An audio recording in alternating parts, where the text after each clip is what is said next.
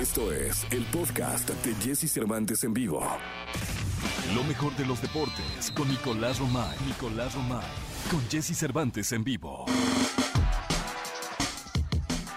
Bien, señores, el día de hoy es viernes. Estamos a viernes, viernes 23 de abril. Está con nosotros el mundo del deporte, el querido Nicolás Romay Pinal, el niño barbilla, a las 8.10 de la mañana. Mi querido Nico, ¿cómo estás? Bien, Jesús, me da mucho gusto saludarte para cerrar la semana y para empezar una jornada más del fútbol mexicano.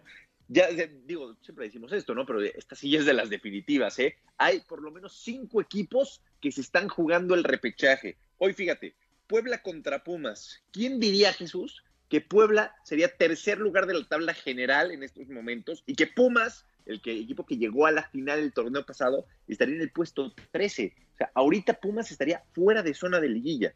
Después, Tijuana contra Necaxa y Mazatlán contra León hoy sí podemos decir que el Puebla Pumas es lo mejorcito que tenemos, ¿no? Es decir, el Puebla puede dejar eh, fuera al Puma de, de repechaje.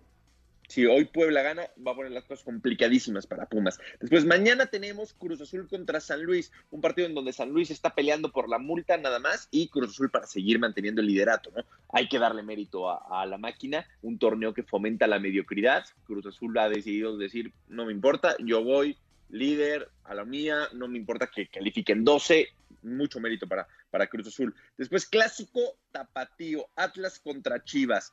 Este, este va a ser un partidazo. El Atlas es séptimo en la tabla general y Chivas, contra todo pronóstico, es noveno. O sea, Chivas en estos momentos está en repechaje.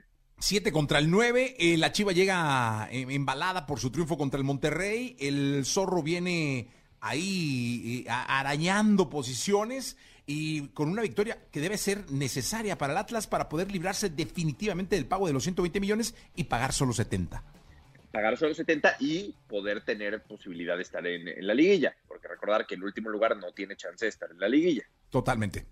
Entonces también, también va por ahí. Y eh, cerramos con el clásico regio. Tigres contra Rayados, el 10 contra el 4. Ha sido un torneo muy complicado para Tigres después de, del Mundial de Clubes. Creo que ha venido en caída libre el equipo eh, felino. Y hoy publica el diario Reforma El Norte que a Ricardo Ferretti ya le notificaron, Jesús, que no va a continuar al frente de, Tigres. O sea que ya eh, la directiva le dijo, oye, tú ya no vas a ir, no vamos a renovar tu contrato, lo cual es un golpe durísimo. Sí, que gane, pierda, califique, no califique, sea campeón, lo que sea, Tuca no sigue.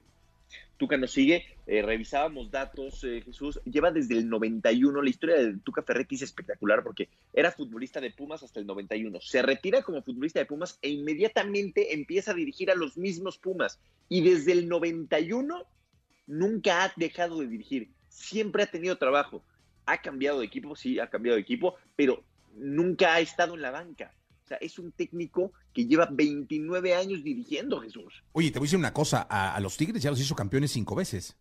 Sí, por supuesto. Y tuvo grandes etapas con Pumas, con Chivas, eh, con selección nacional también en algún momento ayudó. Ah, es un técnico sumamente reconocido y pues, por eso es que siempre tiene trabajo.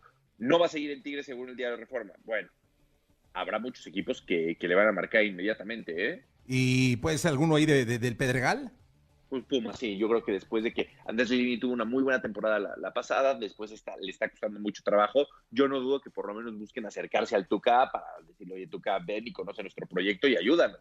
Sí, pues además sería un espectaculazo en CU, ya con público y con el regreso de Tuca Ferretti sería maravilloso. Uf, maravilloso. Bueno, el domingo tenemos eh, Toluca contra América, Querétaro contra Juárez y el lunes Pachuca contra Santos. Es la Liga MX, Jesús. Eh, muy importante para varios equipos, especialmente para los que están peleando por el repechaje. Podemos decir desde, fíjate, al Atlas lo vamos a sacar de ahí, pero es Toluca, Chivas, Tigres, Querétaro, Mazatlán, Pumas y Pachuca. Estos equipos se van a jugar todo por el todo en estas jornadas que quedan.